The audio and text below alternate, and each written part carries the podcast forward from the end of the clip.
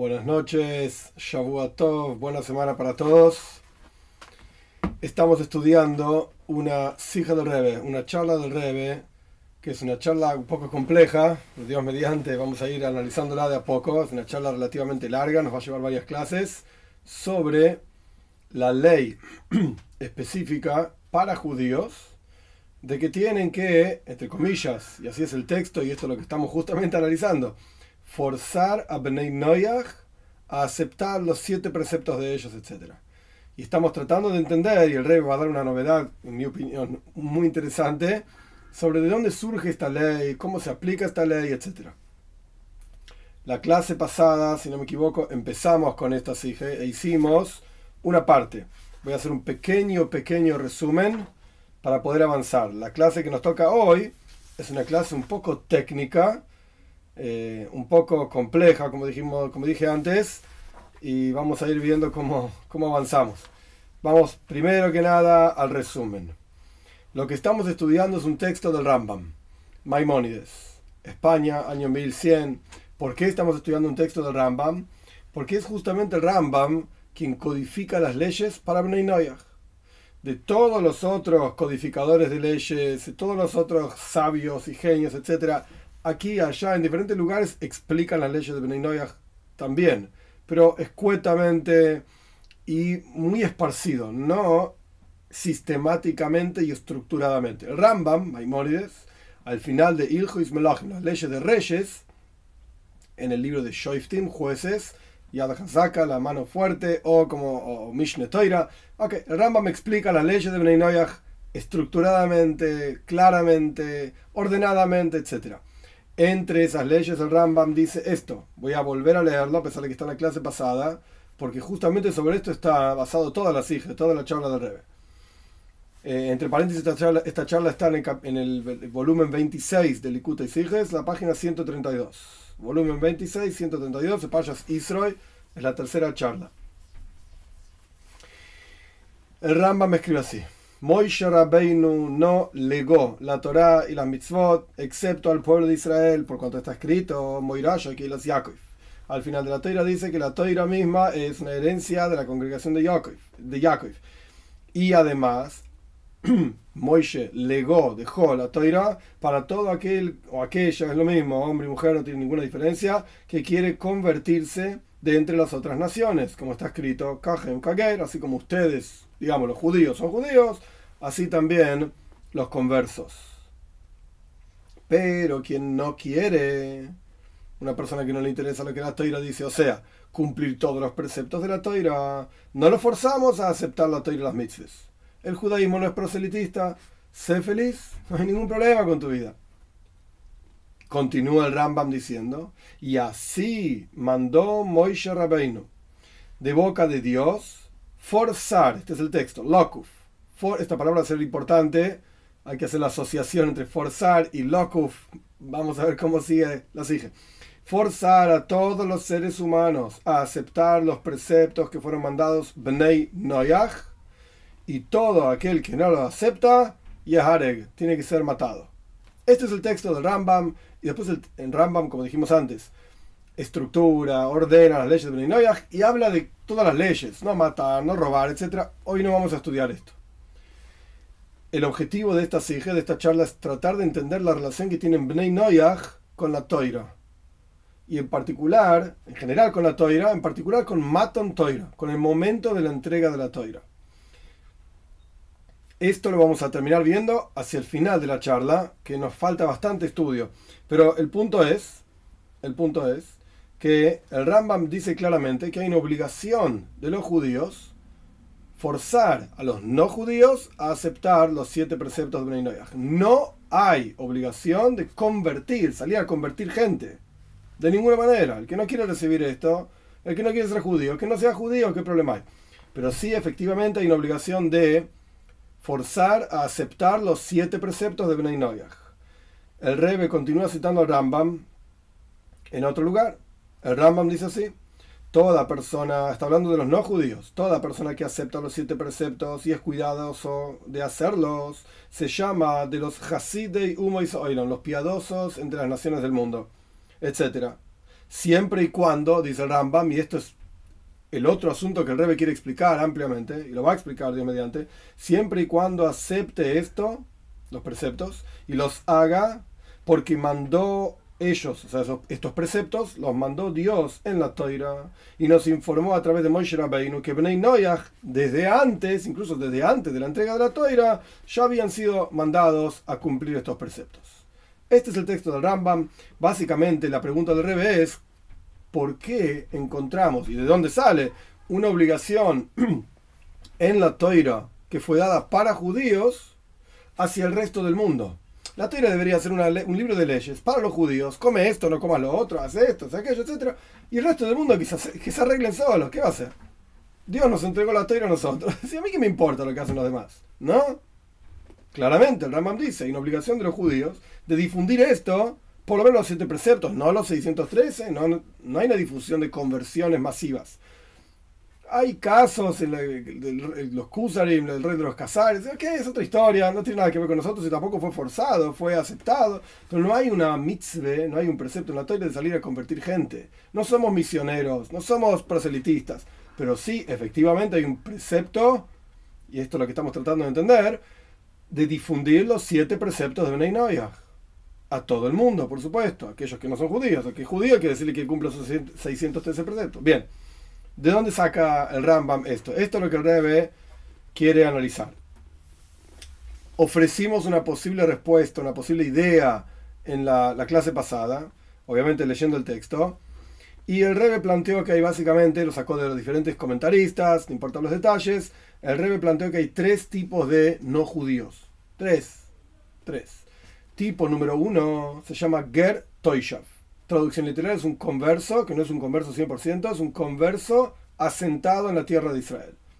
Este tipo de personajes solamente se recibían, hoy en día no existe esto, y se aceptaban Geire y Toishov, o sea, estos conversos que se asentaban en la tierra de Israel, en la época del Yoibel, del jubileo, en el Israel, cuando había un juzgado, Beis templo. Ok, hoy en día no existe Ger Toishov. Ya vamos a ver más detalles un poquito más adelante, en unos minutos. Este es un tipo de no judío, Gertoishav. ¿En qué consiste este tipo de no judío? En consiste en que acepta los preceptos, siete preceptos de Bnei Noyach, ya vamos a ver más adelante detalles, paciencia, estamos repasando, acepta los siete preceptos de Bnei Noyach y nosotros judíos estamos obligados a ayudar y apoyar, a, sostener, mantener, etcétera, a esta persona en Eretz Israel. Ayudarlo, si el tipo tiene hambre, le das de comer y así sucesivamente. Ben Noyach, que es un Ben Noyach, es una persona que no aceptó los siete preceptos en un juzgado, en un Din. El anterior, el que tenía que, no sé si lo dije, tenía que aceptar los preceptos frente a un juzgado. El Ben Noyach no acepta frente a un juzgado, los cumple por sí mismo. Y por último, un no judío común y corriente que no aceptó ni siquiera los siete preceptos y hace su vida, es un no judío. Punto. Esto es lo que clásicamente llamado en el Talmud un goy, no judío. No por decirlo despectivamente ni nada por el estilo, simplemente es un tipo que ni siquiera aceptó no matar, no robar, no cometer adulterio. El tipo hace su vida, es idólatra y hace lo que quiere con su vida. Punto. Es un no judío. De acuerdo a esto, el rey planteó, para avanzar un poquitito más con el resumen y, meternos en, las nuevas ideas, el rey planteó que hasta la entrega de la Toira había una cierta categorización de los seres humanos, en donde eran todos Bnei digamos. Incluso los patriarcas eran Bnei también, incluso Moishe. A partir de la entrega de la Toira aparece un nuevo din, una nueva ley, el concepto de judíos, el concepto de Gertoishav, el concepto de Ben una, una, nueva idea, un nuevo concepto. Y en Matun Toira aparece esta obligación al respecto de los siete preceptos. ¿Ok? Para el Gertoishav, aceptarlo frente a un juzgado. Para el Ben no lo aceptó frente al juzgado. Ok, listo. Esto es lo que suena del texto de los diferentes comentaristas. Pero el Rebe dice que esto no pega, no entra dentro del texto del Rambam, de Maimónides. ¿Por qué? Porque el Rambam dice claramente que la Toira nos informa a través de Moshe Rabbeinu que Bnei Noyach, desde antes del momento de la entrega de la toira, ya estaban obligados a cumplir estos preceptos. Quiere decir que el momento histórico, digamos, el evento histórico de la entrega de la toira, no generó una nueva obligación, no anuló lo que existía de antes y generó algo nuevo. Porque el Rambam claramente está diciendo que desde antes de la entrega de la toira ya había un, mandato, digamos, divino de cumplir siete preceptos y en ningún momento encontramos que se haya anulado ese mandato. Continúa. Digamos, la toira fue entregada para qué? Para el pueblo judío y ok, tendrán sus leyes, pero continúa digamos, la relación divina con el resto de los seres humanos en sus siete preceptos. Esto es lo que suena del texto del Rambam, porque el Rambam dice claramente que la Toira nos dice a través de Moshe que Benay fueron informados mikoidem, desde antes ya habían sido mandados a cumplir estos preceptos. Ok, el Rebe plantea brevemente, el último punto del resumen, el Rebe plantea brevemente que el hecho mismo de que en la toira se nos informa que hay siete preceptos, esta es la raíz, la fuente de por qué nosotros estamos obligados, como judíos, a difundir estos siete preceptos. Si no estuviese en la toira, o sea, por ejemplo, no es el caso, pero por ejemplo, si la toira no, no hablase de los no judíos, nada, no dice nada, ni aparece la palabra no judío en la toira, solamente aparecen los judíos, ok. Evidentemente, la toira fue entregada, hubiese sido entregada para los judíos, y no hay, no hay relación en absoluto, no me importa lo que hagan o no hagan los no judíos, no hay ninguna obligación de que yo les informe nada ni les diga nada, ni hables con esta gente, chao, que se arreglen solos, qué sé yo. Pero la toira no, no, hace esto.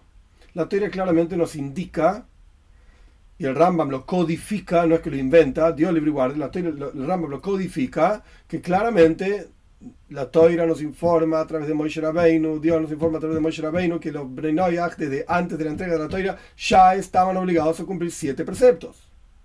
Entonces el rey plantea el hecho mismo de que la Toira nos informa esto, esto es la fuente de que tenés una obligación de difundirlo. Si no, ¿para qué te lo dijeron? Esto es lo que plantea el rey. Y la última pregunta, digamos, con la que nos quedamos es, ok, si vamos a decir esto, lo podemos aceptar, pero ¿cuál es la explicación de esto? ¿Cómo se entiende esto? Y más aún, que esto lo vamos ver más adelante, ¿cómo se aplica esto? No lo vamos a ver hoy todos los detalles, paciencia, es un texto largo. Pero bueno, ya llevamos 15 minutos de resumen, vamos a los nuevos conceptos. Estamos en lo que sería el capítulo 4 de esta sija, que es una sija, es una charla larga. Eh, tiene en total 11, 12 capítulos. Vamos por el 4. Y estamos parados en un lugar en donde, ok, ya entendimos que Dios le dijo a Moshe Rabbeinu en la Toira que hay siete preceptos de Bnei que venían incluso antes de la Toira y que esto es el hecho de que se nos informó esto y Dios nos legó la Toira a los judíos y esto está en la toira, esta es la fuente de por qué hay que ir y enseñarle a las otras naciones.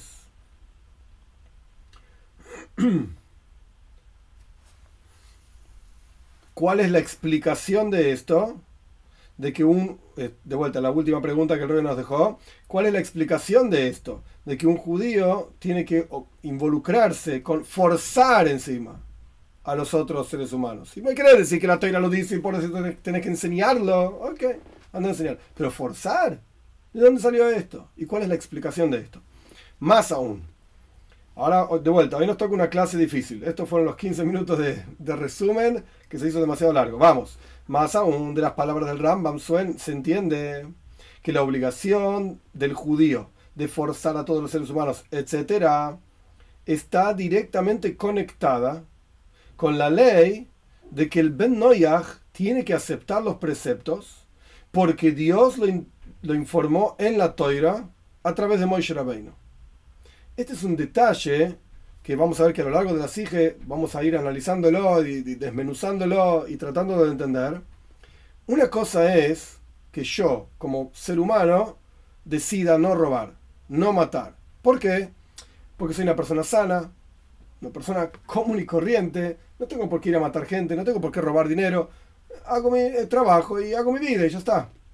No molesto a los demás, no quiero que los demás me molesten a mí. Una, una crianza totalmente común y corriente, normal.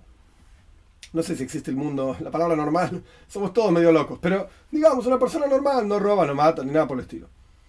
Una cosa es que, de vuelta, que yo lo acepte por, por una cuestión moral, ética.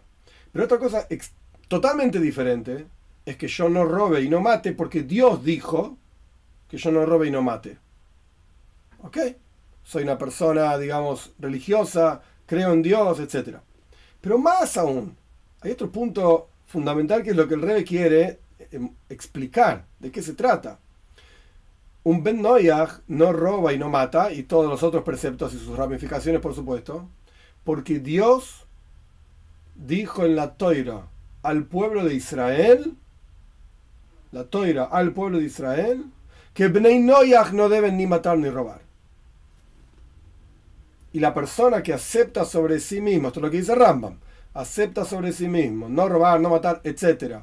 Porque Dios dijo en la toira al pueblo de Israel que le diga a los Bnei Noyag que no hay que robar ni matar, esto se llama Hosidum Es un piadoso entre las naciones, tiene una porción en el mundo por venir, como está en el Rambam, en los Midrashim, etc. Es conocido. Esto es lo que dice Rambam. Esto es claramente lo que, lo que aparece en el texto.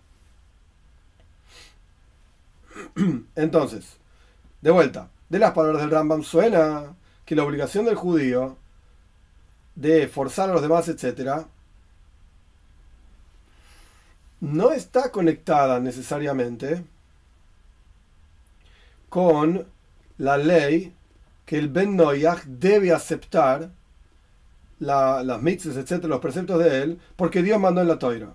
Aparentemente no hay conexión necesariamente entre una cosa y la otra de las palabras del Rambam. ¿Cómo vemos esto? Dos puntos. De vuelta, hoy es una clase muy técnica. Aparentemente no hay conexión. En la práctica, vamos a ver que sí está esa conexión, existe. Pero el rey está planteando si analizás detenidamente las palabras del Rambam, aparentemente no hay conexión. ¿Por qué? El Rogachov, el Rogachov se llamaba Yosef Ruzhin, murió, falleció en 1926, es relativamente contemporáneo, era un genio, se llamaba le decían Sara Toira, el señor de la Toira, por así decirlo, un genio extrema, extremadamente extraordinario. Es uno de los rabinos que le nombró rabino al Rebe mismo. Un personaje muy interesante. Rogachov escribe que la opinión del Rambam es que hay dos tipos de personajes. Uno, número uno, un Ger Toyshav.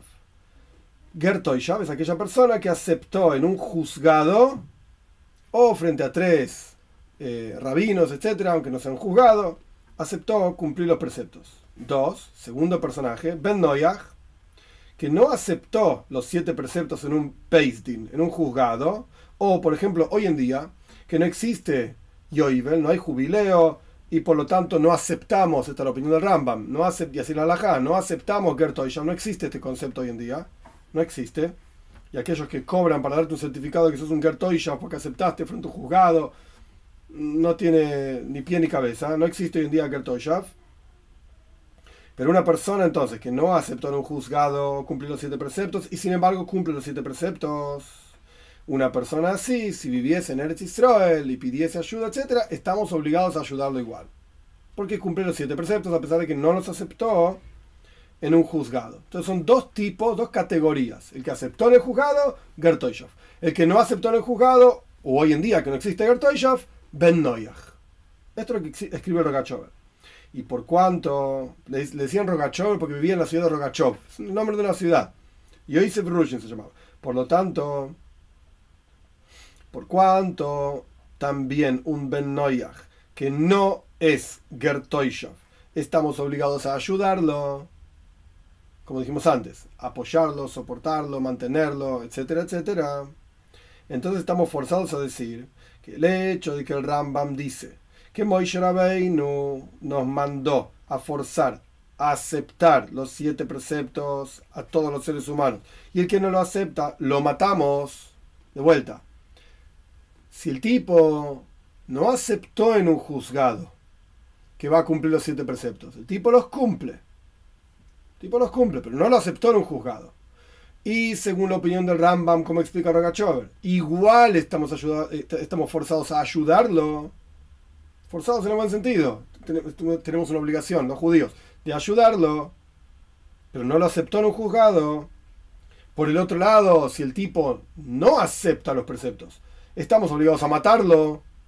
Estamos hablando, hoy en día nos aplica esto, en la época del Beis Hamikdash, esto es algo totalmente teórico. Pero de vuelta, por un lugar, de un lado me decís, lo tenés que ayudar, estás obligado a ayudarlo. Por el otro lado me decís, ah, no acepta, lo matamos. Entonces, ¿cómo se ponen estas dos cosas? Esto quiere decir, ¿a quién, ¿a quién estamos obligados a ayudar?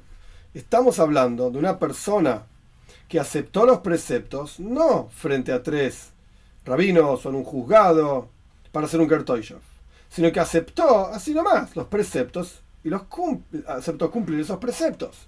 Es un Ben común y corriente. Este es el que, cuando Rambam dice, estamos los judíos forzados a, eh, eh, obligados a forzar a todas las personas a aceptar, esta palabra, le cabe, aceptar los siete preceptos. ¿De qué está hablando?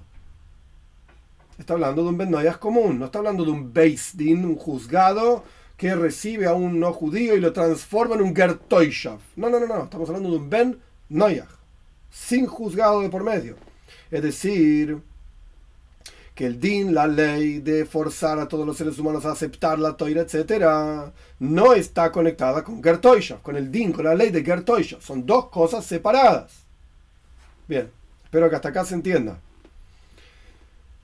De acuerdo a esto, va a ser mejor comprendido el orden preciso del Rambam, del lenguaje del Rambam. El Rambam dice así mandó Moishe Rabbeinu de boca de Dios forzar a todos los seres humanos a aceptar los preceptos que fueron mandados Bnei Noyach y todo el que no lo acepte lo matamos. Y el que acepta los preceptos de Bnei Noyach es el que se llama Gertoishav. Escuchen, el que los que aceptan el precepto de Bnei Noyach, este es el que se llama Gertoishav, en todo lugar. Y hay que aceptarlo frente a tres rabinos. De aquí, el hecho de que el Rambam dice claramente forzar, etcétera, aceptar los preceptos que fueron mandados. Y no continúa diciendo, y entonces va a ser un Gertoishav. Hay que ser muy preciso y muy exacto. Yo dije que iba a ser técnica y, muy, muy técnica la clase de hoy. Como el Rambam dice en otros lugares, suena entonces, ahora lo repito, primero vamos al texto, después repito y explico por afuera. Suena entonces que el concepto de la segunda parte de la ley, ahora explico, que aquel que acepta se llama Gertoishav, este es otro asunto, no es una continuación ni explicación del concepto anteriormente mencionado de forzar a todos los seres humanos a aceptar las leyes que fueron mandados Bnei Noyach. Y entonces es obvio que el mandato de forzar a todos los seres humanos a aceptar las leyes que fueron mandados Bnei Noyach no es para que acepten estas leyes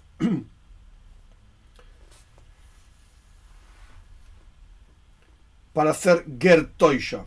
No, para ser Ben Noyach. De vuelta, vamos al texto del Rambam. Yo voy a agregar un poco de palabras en el texto para entender lo que está diciendo el Rebe. El Rambam escribe así. Mandó Moishe Rabbeinu de boca de Dios a forzar a todos los seres humanos a aceptar los preceptos que fueron mandados Bnei Noyach y todo el quien no lo acepta lo matamos. Punto. Asunto número uno en la ley del Rambam. Ahora el Rambam, después de ese punto, trae una idea número dos el que acepta estos preceptos se llama Gertoishav en todo lugar y hay que aceptarlo frente a tres. Tiene, ¿cuál es la, ¿Cómo es la aceptación? Frente a tres rabinos.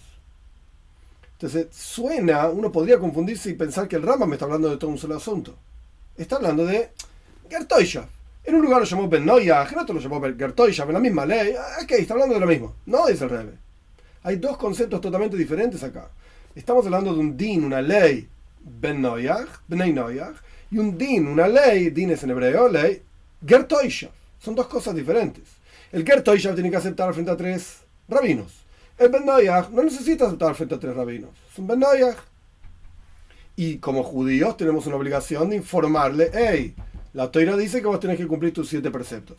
Y si no lo vas a hacer, en la época en que había Beis Hamikdash, templo, juzgados, Sanedrin y yo qué sé, ok, lo matamos. No se refiere a hoy en día. Acá hay un corchete largo que yo lo voy a saltear.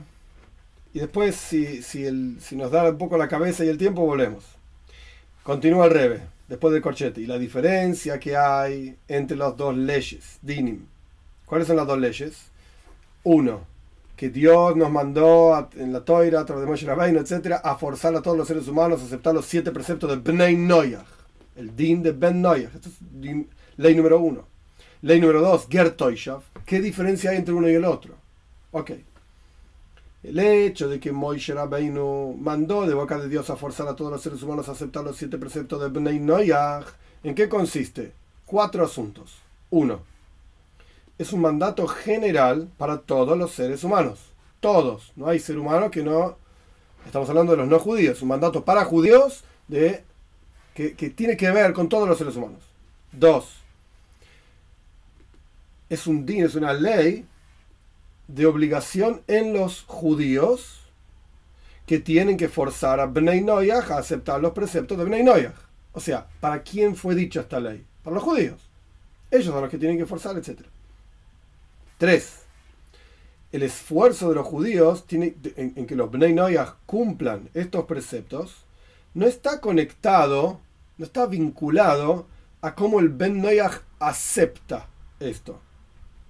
Es decir, el Ben Noyach no está obligado a aceptar estos preceptos frente a un juzgado judío. No, de ninguna manera. 4. La forma de aceptación no necesariamente tiene que ser porque Dios mandó en la toira. No dice esto el Rambam. Volviendo a la ley de Rambam, no lo menciona esto, está en otro lugar. Ya vamos a ver, paciencia. Pero en la ley que estamos analizando ahora, el Rambam no lo menciona. Simplemente dice, hay un mandato de los judíos de forzar a Bnei a aceptar sus preceptos. Y el que no lo acepta, lo matamos. ¿Dónde dice Toira? ¿Dónde dice Dios, Moishe Rabbeinu? No dice nada. Y después habla de Gertoisha. Lo mismo, entonces analicemos estos cuatro puntos al respecto de Gertoisha. La ley de Gertoisha, ¿en qué consiste? Es un din, es una ley solamente para aquellos no judíos, Bnei que desean aceptar esto. Al respecto del concepto Ben Noyach, la Torah dice que los judíos tienen que forzar a todos los seres humanos. Tiene que ver con todos. Pero al respecto de Gertoishav, no hay una obligación de los judíos de ir a generar Gertoishav. Gente que sean medio conversos, por así decir. No, de ningún lado. No está esto. Si un tipo viene y dice, hey, yo no soy judío, y quiero demostrar frente a un juzgado mi aceptación, etcétera, ok, lo recibimos y lo escuchamos. En la época del Beis el templo, hoy en día no tiene sentido. Pero esto es, este es el din de Gertoyaf. El tipo quiere, no lo estamos forzando. Ahí tienes la primera diferencia entre el din, la ley de Ben Noyach, y la ley de Gertoyaf.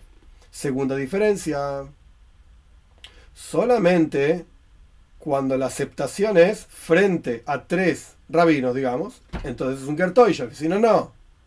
Al respecto de Ben no está este asunto de tener que aceptar frente a un juzgado, de ninguna manera. Al respecto de Gertoishaf, si no es así, si no, es, si no hay una aceptación frente a un juzgado, no es un Gertoishaf. Punto. Tres. Perdón, la forma en que tienen que aceptar la toira es porque Dios mandó estas leyes en la toira. Pero si los hace, continuando con el texto del Rambam, entre paréntesis, si los hace porque se le ocurrió, no se llama Gertoishaf. ¿No? A pesar de que el tipo no roba, no mata, etc. Pero no es un Gertoishov. Tiene que ser porque está escrito en la toira. Esto quiere decir que la ley, el din, la ley de forzar a todos los seres humanos a aceptar la toira, etc., no está conectada con el din de Kabbalah, de cómo se acepta la toira. Esto no tiene que ver con Kabbalah, de mística, no estamos hablando de esto. Kabbalah de aceptación, le kabel la ley de forzar a todos los seres humanos no tiene que ver necesariamente con el din, la ley de Kabbalah, de cómo se acepta en un juzgado judío. Esto aparece en Matan Toira, a partir de la entrega de la Toira. Porque antes de la entrega de la Toira también había Bnei Noyach. Y eran buena gente, digamos. No robaban, no mataban, etcétera, cumplían lo que tenían que hacer. Que esto es el lenguaje del Rambam, que la Toira nos dice que antes de la entrega de la Toira ya, existía este concepto de los siete preceptos. Entonces, antes de la entrega de la Torah no había esta definición de decir hay que juntar un juzgado judío, tres judíos y que venga un no judío y acepte. No existía todo esto. Esto es algo nuevo que aparece a partir de la entrega de la Toira. Y a través de este asunto nuevo, digamos, un Ben se transforma en un Gertoishav, porque aceptó en un juzgado cumplir sus siete preceptos. Esto es lo que el, Ram, Rebe trae del cómo el Rogachover explica el Rambam. Con esto, el Rebe, por así decir, fundó la base a partir de la cual nosotros nos vamos a parar sobre esa base para entender realmente qué es un Ben qué es un Gertoishav, qué es un Ger, qué es un converso, y qué es un Goy, un no judío que no le importa nada. Que antes ya hablamos un poco de esto, pero el Rebe lo había traído de otros comentaristas. Eh, y vamos a ver que ahora el Rebe va a analizar esto y lo va a, digamos, introducir en el texto del Rambam para que entendamos realmente de qué está hablando el Rambam. ¿Qué se supone que un Ben debería aceptar? ¿Cómo se supone que lo debería aceptar? ¿Frente a quién? si es que lo tiene que hacer. Eh, ¿Y cómo se aplica esto hoy en día? Vamos a ver. Eh, un segundito. Esto fue capítulo 4. Continuamos con la pregunta, ¿cuál es la explicación? La explicación de que en la toira para judíos hay una ley de forzar a no judíos a aceptar sus siete preceptos. ¿Por qué está en la toira? Ok, está en la toira, listo. Y lo vamos a ir a hacer. ¿Pero por qué? ¿Qué, qué significa eso para los judíos? Vamos a entender, capítulo 5. Vamos a entender esto cuando primero entendamos otro asunto clásico hasídico del Rebe. ¿Cuál es el asunto que tenemos que entender? El Rambam escribe que Moishe Rabbeinu mandó de boca de Dios forzar, subrayado, forzar a todos los seres humanos, etc. Y no simplemente a eh, invertir esfuerzo, qué sé yo, hagamos propaganda por la calle, ponemos pancartas, dejen de ser idólatras, eh, no roben más, yo qué sé, la Torah es muy linda y la Torah dice esto. Y bueno, yo hice lo que pude. Yo hice una propaganda en, televisión, en internet, eh, lo que sea, en la radio, y ya está, y nadie me dio bolilla, ¿qué querés que haga? Eh, yo hice lo que pude, yo cumplí. No, dice el Rambam. Locus, forzar. no solamente esforzarse un poco para que todos los seres humanos acepten los preceptos de Beninoyaj, etc., sino que la cosa va hasta el punto de forzar. Podríamos decir sobre este asunto al respecto de un Gertoishav. Hay una discusión talmúdica. El Talmud dice lo siguiente: ¿Qué es un Gertoishav? Ok, dos opiniones. Opinión número uno: toda aquella persona que aceptó frente a tres Javeirim, se dice. Javeirim literalmente son como amigos, pero se refiere a tres judíos, que no necesariamente son rabinos ni es un juzgado tampoco, pero son personas reconocidas. Frente a estos tres personajes, que es un Gertoishav, aceptó no hacer idolatría. Esto es lo que dice Rabbi Meir. Una opinión, no hacer idolatría. Y robar y matar, no, hablamos de esto. Estamos hablando de aceptó frente a tres eh, judíos respetables, etcétera, no hacer idolatría. Esto es Rabbi Meir. Jajomim, que dicen nuestros sabios. No, no, no, no. Gertoyev es otra cosa. Gertoyev es una persona que aceptó los siete preceptos que aceptaron sobre ellos los hijos, los Benay Discusión talmúdica. ¿Cuál es la opinión del Rambam? ¿Cuál es la ley al respecto de esto? Cuando tenés dos opiniones, tenés que elegir una de las dos. El Rambam hace su psak din, su legislación en muchos lugares, de acuerdo a la opinión de Jajom, de nuestros sabios. Es clásico esto, porque cuando hay una discusión entre uno y muchos, la lajas como muchos. Uno tiene que seguir la mayoría, y esto es para analizar, y no es el momento ahora. Pero acá tenemos a Rabbi Meir, uno, discutiendo con Jajomim, sabios, muchos, listo, la lajas como muchos. Bien, de vuelta. ¿Qué decían estos muchos? Que un Gertoishav es una persona que aceptó los siete preceptos. Rabbi Meir decía solamente idolatría. Jajom y los sabios dicen los siete preceptos. El Rambam establece la ley como Jajom, con los sabios, que la persona tiene que aceptar los siete preceptos. Muy bien. Pero en otro lugar, el Rambam dice otra cosa. Vamos a ver. En las leyes de relaciones prohibidas, el Rambam dice lo siguiente: dos puntos. ¿Qué es un Gertoishav? Rambam escribe así, es un idólatra, Oivet un tipo que sirve a las estrellas y los astros, un idólatra, que aceptó sobre sí mismo no hacer más idolatría. Fíjese el lenguaje diferente del Rambam. Un idólatra que aceptó no hacer más, listo, basta, no voy a hacer más idolatría, se acabó esto. Junto con los otros preceptos de Bnei Noyach. Esto es lo que escribe el Rambam en otro lugar, cuando define lo que es un Gertoishov. O sea, imagínense la mente que tenían estos genios, el Rebe y tantos otros personajes, perdón, de tener todo el Rambam en la cabeza y de decir, pero pará, en tal lugar el Rambam escribió esto, en otro lugar el Rambam escribió lo otro, vamos comparando lugares para entender qué está pasando. Entonces, aparentemente plantea el Rebe, por cuanto el Gertoishav tiene que aceptar los siete preceptos y dentro de los siete preceptos está no hacer idolatría, ¿por qué el Rambam separa el precepto de la prohibición, obviamente, de idolatría cuando igual después dice, y tiene que aceptar los demás también. Entonces decirme son siete preceptos y ya está. No. Un Gertoishab, dice Rambam, es un tipo que aceptó no hacer idolatría junto con los otros preceptos. ¿Qué está tratando de decir Rambam? La explicación es así, plantea el rey. Está escrito en el Midrash, Mejilta se llama, está escrito en el Midrash sobre el versículo de los diez mandamientos, no tendrás para ti otros dioses frente a mí que hoy no vamos a discutir qué significa otro, si hay otro, este es otro asunto, está explicado en otros lugares. El Midrash dice lo siguiente. ¿Por qué está escrito este versículo? ¿Qué viene a enseñarme la toira? Por cuánto está escrito yo soy Dios tu Señor. O sea, el primer mandamiento es yo soy Dios tu Señor. Entonces, ¿para qué necesitas el segundo? Ya está, Dios es el Señor. Ay, no tendrás a otro. Ya está, me dijiste que vos sos Dios. ¿Para qué quiero el segundo? El segundo mandamiento aparentemente está de más. Sí, ya me dijiste que sos vos Dios. ¿Ok? Entonces el Midrash dice así. Por cuanto el versículo dice yo soy Dios tu Señor. esto es el ejemplo de un rey. El Midrash plantea un rey de carne y hueso que entró a su país y le dijeron sus sirvientes al rey, le dijeron, haz decretos para nosotros, queremos leyes, plantea un sistema de leyes. Entonces el rey les dijo, mm, cuando ustedes acepten mi reinado, yo voy a decretar sobre ustedes decretos. Porque si ustedes no aceptan mi, reinado, entonces mis decretos tampoco los van a aceptar.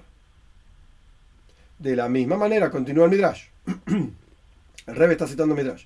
De la misma manera dijo Dios al pueblo de Israel, yo soy Dios tu Señor. Mandamiento número uno. Mandamiento número dos, no tendrás otros dioses. Es decir, yo, aquel que ustedes aceptaron mi reinado en Egipto, así como explican los, los, comentaristas de este Midrash, ustedes aceptaron mi reinado en Egipto. Entonces la gente dijo, sí, efectivamente. Oh, ¿aceptaron mi reinado? Entonces acepten ahora mis leyes. Esto es lo que dice el Midrash. ¿Qué suena? ¿Qué se aprende de este Midrash? ¿Por qué están los dos mandamientos? Yo soy Dios tu Señor. Es la aceptación del reinado divino. No tendrás otros dioses. Es la aceptación de los decretos, leyes, que este rey que aceptamos sobre nosotros. Interesante que estamos cerca de Rosh y esto tiene que ver con Rosh pero no es el tema de la sija, de la charla. Este rey que aceptamos sobre nosotros nos manda decretos. El rey explica así en Matan en el momento de la entrega de la Toira, hubo dos asuntos. Número uno, número uno, aceptar el reinado de Dios.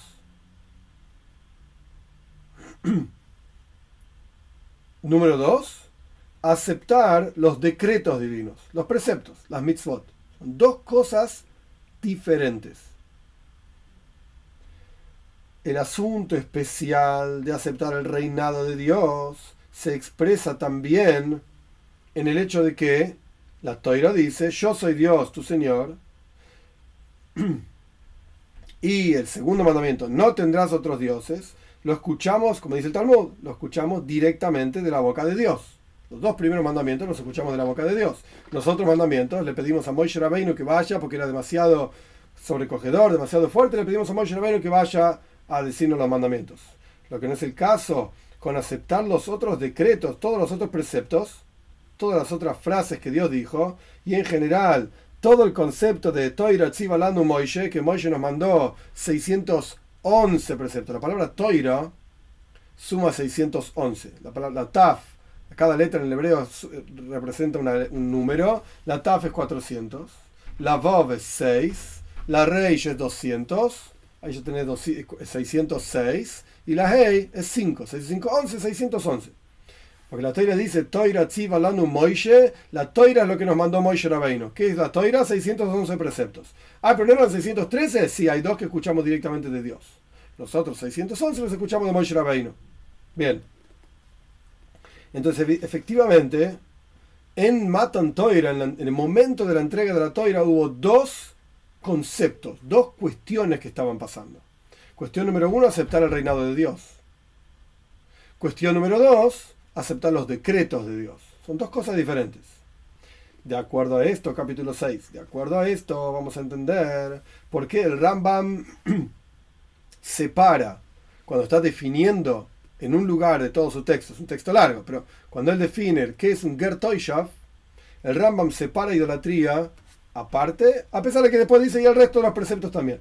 Con esto vamos a entender por qué el Rambam separa este mandato de no hacer idolatría de los otros preceptos de Noyach, como dice el Rambam, que es un Gertoishav, es un no judío que aceptó no hacer idolatría junto con el resto de los preceptos. ¿Qué está diciendo Rambam? Así como los judíos. En el momento de la entrega de la toira hubo dos asuntos, es decir, aceptar el reinado de Dios, que con esto se niega la idolatría. Como dijimos, los dos primeros mandamientos los escuchamos directamente de Dios. Yo soy Dios tu Señor, no tendrás otros dioses. Esto por un lado, y por el otro lado, aceptar todo el resto de los preceptos, es decir, el resto de las frases que Dios dijo de los ocho mandamientos siguientes. Similar a esto ocurre también con un converso, 100%, un no judío que quiere ser judío. ¿Cómo es? Le informamos, así dice Ramba, Meshulchan también, le informamos los fundamentos del judaísmo, que es la unicidad de Dios y la prohibición de idolatría. Oh, es el concepto de que un ger, un converso, tiene que aceptar el reinado de Dios y además de esto, le informamos algunos preceptos menos graves, otros preceptos más graves, etc. O sea, aceptar los preceptos. En el momento de la entrega de la toira ocurrieron estas dos cosas para el pueblo de Israel. Reinado divino, decretos divinos. Cuando un tipo, un tipo, una tipa se convierte, reinado divino, preceptos divinos. Y lo mismo ocurre con un Gertoisha. Esta es la explicación de por qué el Rambam separa la idolatría del resto de los preceptos, a pesar de que tiene que aceptar todos, los siete. Así ocurre también con un Gertoisha. Que es el, el, concepto de un Gertoisha, es el texto dice, el, el Rebbe lo trae de Rabbeinu Gershom, es uno de los comentaristas del Talmud, año 900 aproximadamente de la común, es un ktsas geirus, un poquito de conversión, una especie de conversión al respecto por lo menos de los siete preceptos. Ahora bien, por cuanto la aceptación de este Gertoishav, de este personaje, no viene porque fue forzado, estamos hablando de Gertoishav, no de Ben Noyach, no viene porque fue forzado, como explicamos anteriormente las diferencias entre un Gertoishav y un Ben sino que viene esa aceptación del tipo de, los preceptos. Él acepta los preceptos. Por cuanto él quiso, entonces tienen que ocurrir estos dos asuntos. Tiene que haber una aceptación de no hacer idolatría, o sea, Dios es el rey, Él es el que manda, la aceptación del reinado divino. Y esta aceptación además tiene que llevar consigo aceptar el resto de los preceptos, aceptar las mitzvot. por eso el Rambam separa, cuando define lo que es un Gertoishav, idolatría, esto representa el reinado divino. El Rambam no separa del resto de los preceptos que representa, ok, el resto de los preceptos, no robar, no matar, etc. De acuerdo a esto, también vamos a entender por qué el Rambam acá define justamente en las leyes de relaciones prohibidas este asunto del Gertoishav. Porque ahí el Ramba me está explicando el concepto de un Gertoishav detrás, después de explicar qué es un Ger, qué es un converso.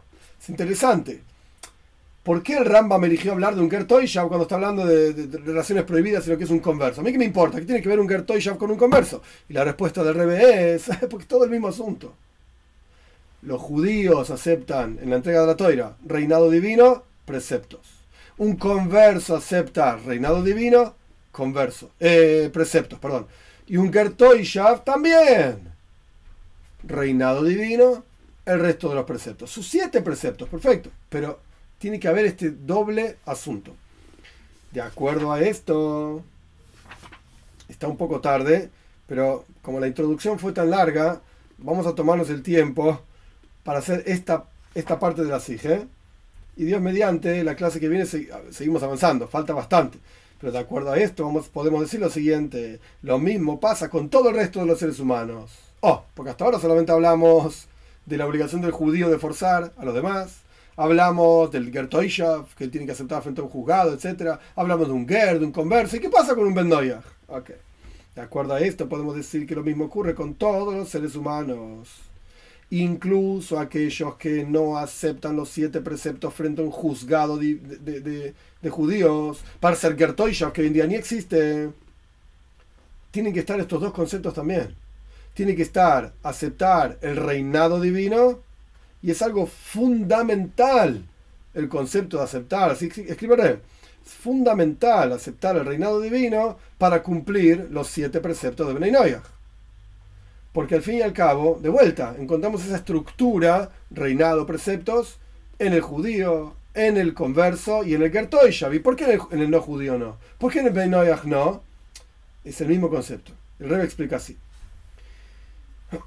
Esta justamente es la relación de que Moishe Rabbeinu mandó a forzar, etcétera, a aceptar, etcétera, a los no eh, eh, mandó, perdón, mandó a los judíos a forzar a los no judíos a aceptar sus siete preceptos y lo hizo en Matan Toira, en la entrega de la Toira hacia los judíos. Todo esto era para explicar justamente la pregunta del Rebbe, ¿cuál es la explicación de la relación de los preceptos de Bnei con el judío? A mí que me importa que los no judíos hagan lo que quieran. No, no. No. En el momento de Matan Toira, ¿de qué estaba hablando Dios? De todos los preceptos y la Toira y lo que vio el pueblo judío, todo lindo. Ah, un punto más. Tenés que forzar a todos los seres humanos a aceptar los siete preceptos de Bnei Che, ¿no tenés otra cosa de que hablar ahora que estamos en Matan Toira, vos y yo, etcétera? Dios y el pueblo de Israel. No, no, no. Ahora es el momento de hablar de esto. ¿Por qué? Porque la misma estructura que encontrás en Matan Toira, la entrega de la Torah para judíos, para conversos, para Gertoishav, lo encontrás en un Bendoyah. El Taj dice el objetivo, escribe el Rebbe. El objetivo de Matan Toira, el objetivo de la entrega de la Toira, no es solamente que los judíos acepten sobre ellos el reinado divino, el yugo del cielo, y el yugo de los preceptos, los dos conceptos, sino que también generen en todo el mundo, como decimos en el rezo, es un paso que en Zeharia, un versículo en Zeharia, el, versículo, el capítulo 14, versículo 9, será Dios rey por sobre toda la tierra. Rey y toda la tierra. ¿Qué va a ser rey sobre el polvo de la tierra? Está hablando de los seres humanos. Eh, sobre toda la tierra. ¿Y qué es toda la tierra? los seres humanos que viven sobre toda la tierra. Entonces, de vuelta, el objetivo de la entrega de la toira no es solamente que los judíos tengamos un Dios y preceptos, porque esto es en la práctica lo que pasó en Matan Toira. Que los judíos compartan con el resto del mundo que Dios es el rey. Él es el que manda. Es decir, que se sepa en todo el mundo el reinado de Dios. y en todo el mundo entero. Y por, sin embargo, por cuanto el reinado y los preceptos, el reinado divino y los preceptos de Dios vinieron hacia los judíos en forma de herencia, Dios, esto es lo que dice el Rambam, al comienzo del resumen de hoy, al comienzo de la hija, el texto del Rambam era Moishe Rabbeinu no legó herencia. No legó la toira y las mitzvot excepto al pueblo de Israel, etc. Entonces al pueblo de Israel, ¿cómo le llegó esto? Como una herencia. Moishe Rabbeinu hingil esa toira. Nos legó la toira, las mitzvot, etc. al pueblo de Israel. Es decir, esto se transforma, la toira y las mitzvahs, en algo que es totalmente perteneciente al judío, a los judíos. Al punto tal, el rey pone una nota, que el Talmud dice en Sanedrin, nosotros lo estudiamos en otro curso también, que un no judío que estudia la toira es hayamiso. Hay que matarlo, porque está quitándole al pueblo de Israel algo que le pertenece a ellos que ahora no voy a explicar todos los detalles, esto está explicado en otros lugares ampliamente, qué toira sí pueden estudiar, qué toira no, ok, ahora no es el momento. Pero el punto es que la toira es algo de los judíos, esto es mío, digamos. Al punto tal que, por así decir, el rey pone entre paréntesis, la toira se transforma de la persona, se vuelve algo propio de cada judío estudiando y tiene la, el dominio por sobre toda la toira, por así decir. La toira se llama en el nombre de la persona eh, y la toira se transforma, toira soy, como dice el versículo del primer, el primer salmo. La toira de él, es mi toira. Por eso, los judíos tienen la fuerza, la capacidad y el mandato, por cuanto tienen esa capacidad, tienen el mandato de llevar el reinado de Dios a todos los seres humanos. De acuerdo a esto, vamos a entender el contenido del concepto que el Rambam escribe, que hay que forzar a todos los seres humanos a aceptar los preceptos, etc. El esfuerzo de generar que todos los seres humanos acepten los preceptos tiene que ser en forma incluso de forzar. Kfia. Kfia es locuf, forzar a todos los seres humanos. ¿Por qué? Porque este forzar es justamente que todos los seres humanos acepten el reinado de Dios. Es un rey. Es el que manda. Con todas las definiciones de lo, que, lo que significa un rey. Y segundo asunto, aceptar los preceptos del rey. Están las dos cosas, los dos conceptos. Bien, hasta acá es el capítulo 7 de esta sige, de esta charla. Falta, como ya dije antes, son 12 falta todavía estudiar y entender más. ¿Qué tenemos hasta acá? ¿Qué es lo que estudiamos hoy y qué tenemos hasta acá? Después vamos a las preguntas. Lo que tenemos hasta acá es, ahora entendemos un poco mejor la relación que hay. ¿Por qué en, el, en la toira, el Ramba me escribe que en la toira Dios nos dijo a través de Moshe Rabbeinu que hay que forzar a los seres humanos a recibir la toira? El rey pone una nota interesante también, yo no la leí, pero el rey pone una nota que el pueblo judío, el Talmud dice en Chávez, recibimos la toira de manera tal que Dios levantó el monte Sinai, lo puso sobre, sobre el pueblo de Israel y le dijo, si ustedes aceptan la toira, bien, y si no, ahí los voy a matar, ahí los voy a enterrar. Quiere decir que también hubo algo de locuf. Dios, entre comillas, nos forzó. Porque ¿qué vas a hacer? Eh, ¿Te vas a morir? ok, quiero vivir. Listo, aceptar la toira. Entonces este concepto de forzar lo vemos con los judíos también. Entonces, por eso el Rambam vincula Matan Toira, el momento de la entrega de la Toira. ¿Por qué? Porque Dios le dijo a Moisés Rabbeinu, de vuelta, en la Toira, la Toira la, legó Moisés para los judíos, pero en esa misma Toira que, Dios, que Moisés legó para los judíos, porque Dios le dijo, etcétera, está este concepto de forzar a todos los seres humanos. Ahora, ¿por qué forzar? De vuelta. En una nota el rebe puso, porque el pueblo judío también aceptó este reinado y estos preceptos forzado. Le pusieron la montaña encima de la cabeza. Y si no, te mato. Pero lo que el rebe escribe en el interior de las hijas, no en la nota, es este concepto del malhus, del reinado de Dios. Así como el judío aceptó reinado y preceptos así como el converso acepta reinado y precepto, así como el Gertoishav acepta reinado y preceptos, como el Rambam separa la idolatría, que esto representa el reinado de Dios, del resto de los preceptos. De la misma manera, Ben tiene que aceptar el reinado de Dios y los preceptos. Son los dos conceptos. Y entonces el concepto del reinado está directamente relacionado con forzar, es un rey, viene e impone sus leyes. Ok. No terminamos, de vuelta, las hijas tienen mucho más para estudiar, mucho más, nos falta.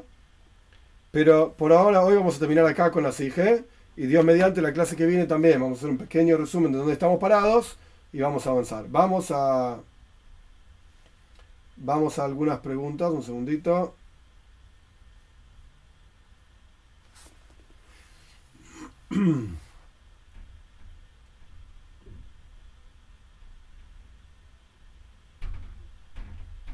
Acá José pregunta dónde vivió el Rambam en, Toledo. En Toledo vivió el Rambam, en Egipto vivió también.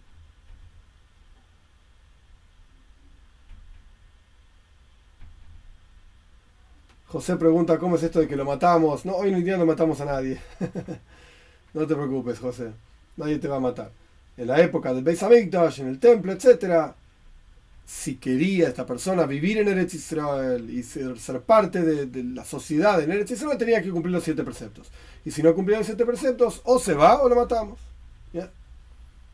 Emanuel dice, una persona me llamó proselitista por enseñarle a otra los siete preceptos. Sin duda no es proselitismo. No. No porque nadie está forzando en este sentido a nadie. Un Ben no tiene una obligación de forzar a otro a aceptar sus preceptos. Opinión pregunta, ¿es cierto que si alguien hace la conversión al judaísmo, no se le llama converso, sino que es un judío más? Si es un judío más, correcto, pero hay un precepto de amarlo, además de ser judío, porque es converso, hay, no es que sea una diferencia en términos cualitativos, es un judío más, 100%, pero sí hay ciertos preceptos, por ejemplo, hacia el judío no se le puede decir, a esta persona, ah, pero ayer eras un no judío y hacías idolatría, vas a la iglesia y hoy te venís a ser judío. Está prohibido decir una cosa así. Luis Sasso pregunta si Adam y Java guardaban los preceptos. El Talmud dice que guardaban seis preceptos. Y a Noyaj, esto lo trae Rambam también, Dios le agregó un séptimo precepto de no comer parte de un animal vivo. Porque antes el primer hombre ni siquiera podía comer animales. Así que no era, no era posible que coma parte de un animal vivo tampoco.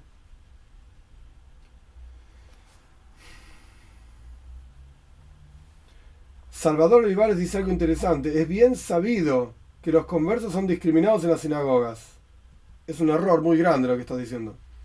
Hay ciertas comunidades eh, sefaradíes que no aceptan conversos, pero es un problema de una costumbre específica de algunos lugares sefaradín. Pero no es bien sabido y es incorrecto. Una sinagoga que no acepta conversos, en mi humilde opinión, está cometiendo un grave error Grave error. Está en la toira. Está en el Talmud, está en el Yohonaruch, en el Código de Ley Judía. ¿Quién es uno para ir contra eso? No sé. Los conversos son excelentemente recibidos. Y Salvador dice que lo sabe porque hay judíos en las redes sociales. Las redes sociales son todas pavadas. Todo. No, no hay. No. Josh Crow pregunta, ¿qué tiene que hacer un Ben Noyaj en Latinoamérica para ser Giur? Tiene que acercarse a un rabino ortodoxo que sepa lo que está haciendo y se puede convertir, sin duda. Manuel plantea que un converso no es cualquier persona que quiere ir a una, sinagoga, sino que tiene que pasar por un proceso, exacto, no es discriminado, no. No, no, no, no son discriminados. Eh, un segundito.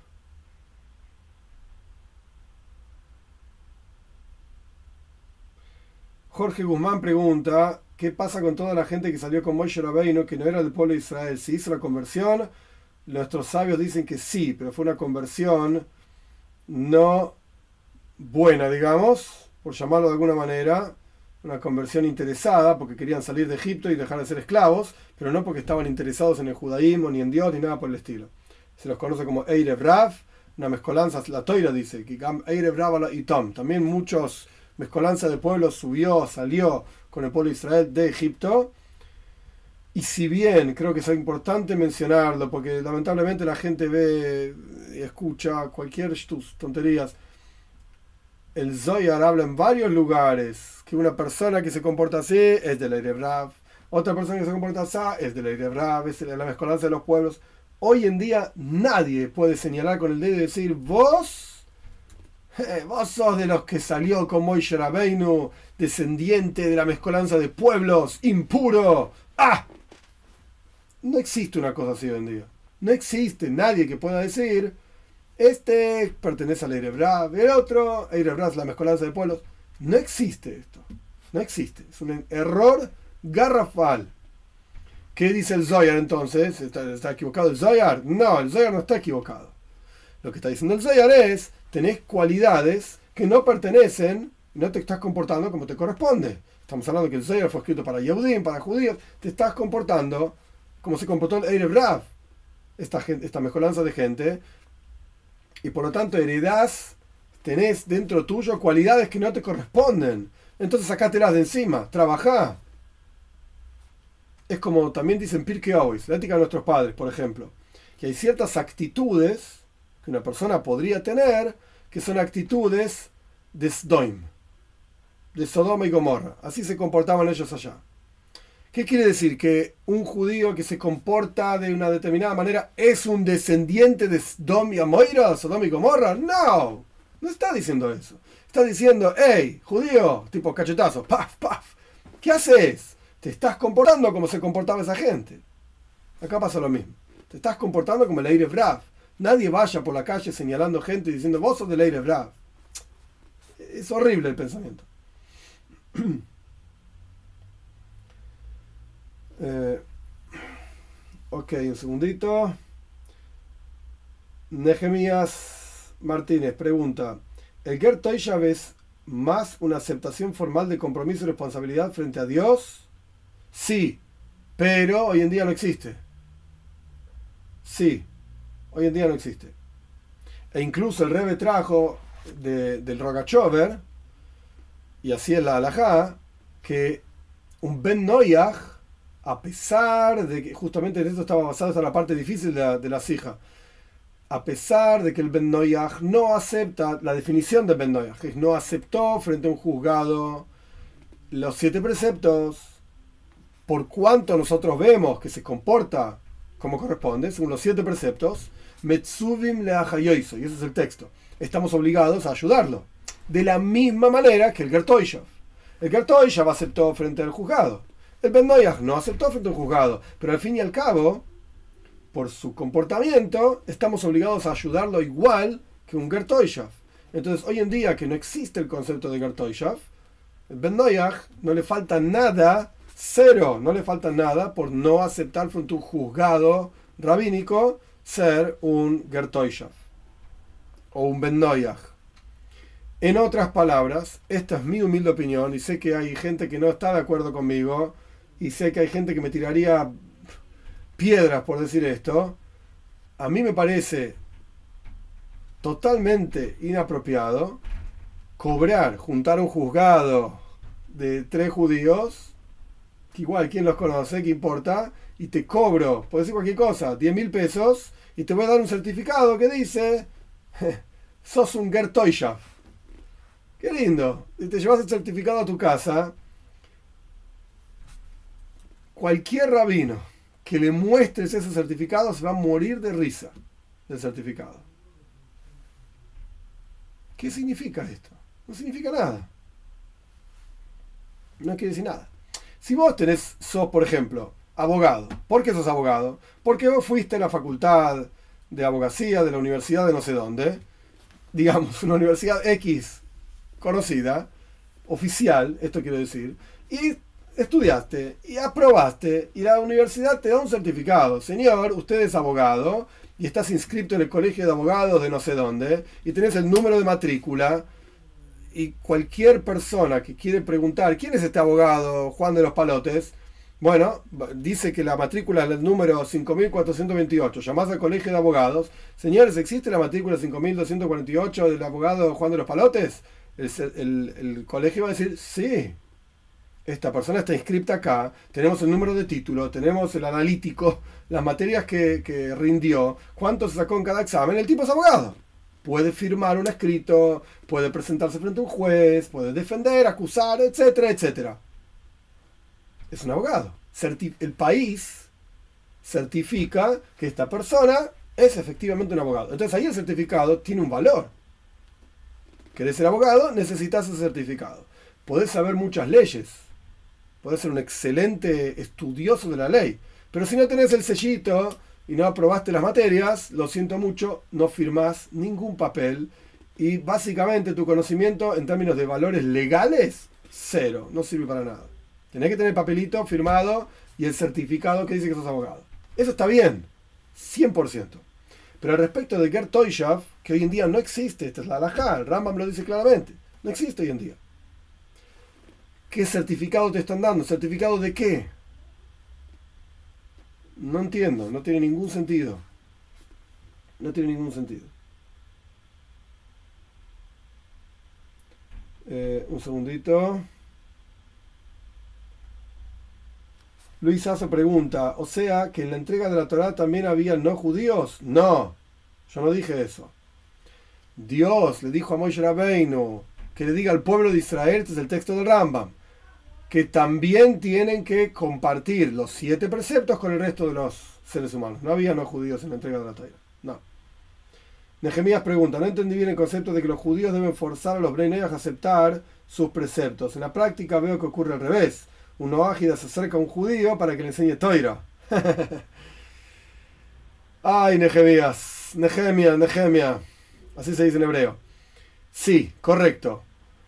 El Rebe, al final de la Sige, tiene un texto largo sobre este asunto, de por qué no vemos en el Shulchan Aruch, en el Código de Ley Judía, que esté esta obligación el Rambam lo menciona, pero el código de ley judía no está, y obviamente Yosef Karo, que escribió el texto del código de ley judía, lo sabía muy bien lo que decía el Rambam. Me escribió todo un comentario que es Mishnah al Rambam, lo tenía todo en la cabeza, no, no, no se lo olvidó.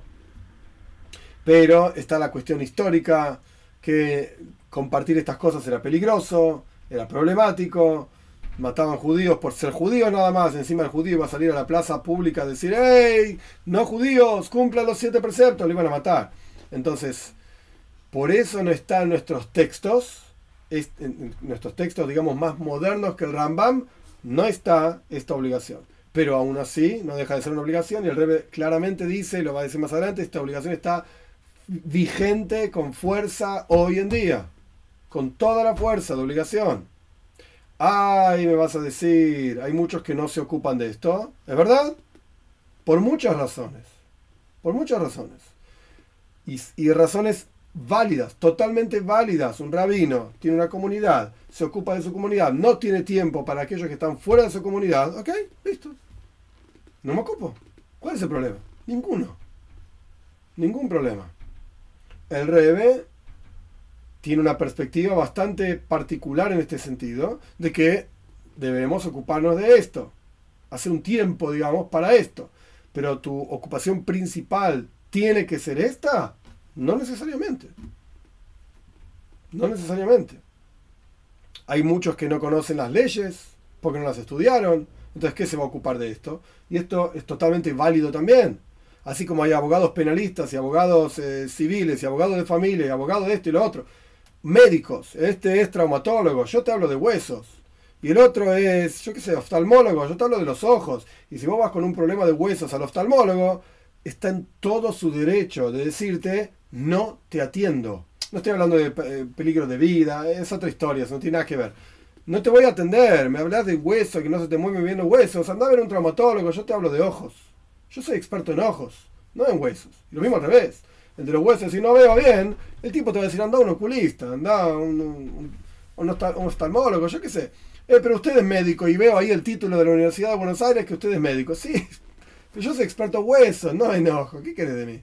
No entiendo bien de huesos. Estudié los huesos, sí, en general los conozco. De la misma manera, un rabino es experto en un tema, otro rabino estudia otro tema, otro rabino otro tema. Ok. Es totalmente válido que un rabino te diga, yo no me ocupo de Bnei Noyaj. ¿Por qué no? No estudié el tema, no estoy en tema, no conozco, no. No. Tengo otras ocupaciones, totalmente válido.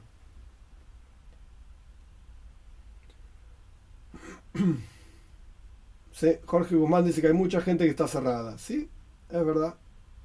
Pero es un paso, que es un versículo, que somos Oer Goim, así está escrito, en Ishaya, somos luz para las naciones.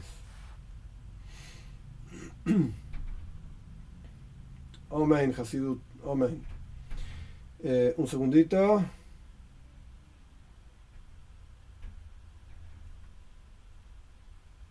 Jorge pregunta, ¿dónde... Ah, perdón, un segundito. Paulina plantea, yo siento que Dios me ha forzado hasta llegar al monoteísmo. Dios nos lleva, es verdad, pero siempre están las elecciones que uno hace.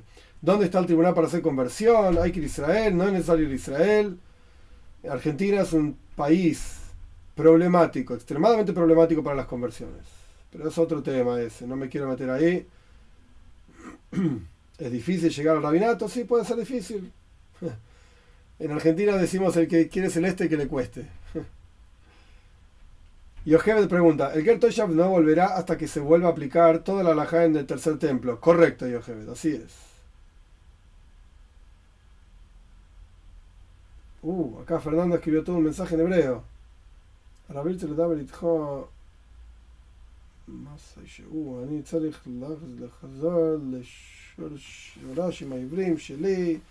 Ok, no sé, Fernando.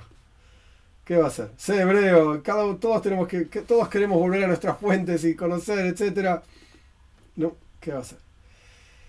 Los que dan certificado abierto Shabbat están equivocados. En mi humilde opinión, sí, Ojebed. Esto es mi humilde opinión.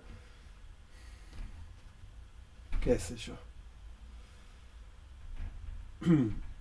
Nehemías pregunta si esto se, se aplica hoy en día o no. No sé bien a qué te referís, Nehemías qué es lo que se aplique o no. ¿Lo de certificados? No, entendí. José pregunta si hay rabinos que hacen exorcismos. No lo sé, yo no hago, no me ocupo de esas cosas. No tengo los conocimientos, no es que no me ocupe. No lo sé. No lo conozco.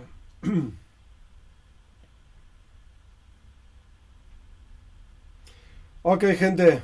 No. Dios mediante, seguimos la clase que viene, ya cerca de Rosh Hashanah. Que tengan una excelente semana para crecer, para avanzar, para conectarnos con Hashem. Shavua Tov, excelente semana para todos. Dios mediante, nos vemos. Braja Batzlaja, bendiciones y éxito para todos.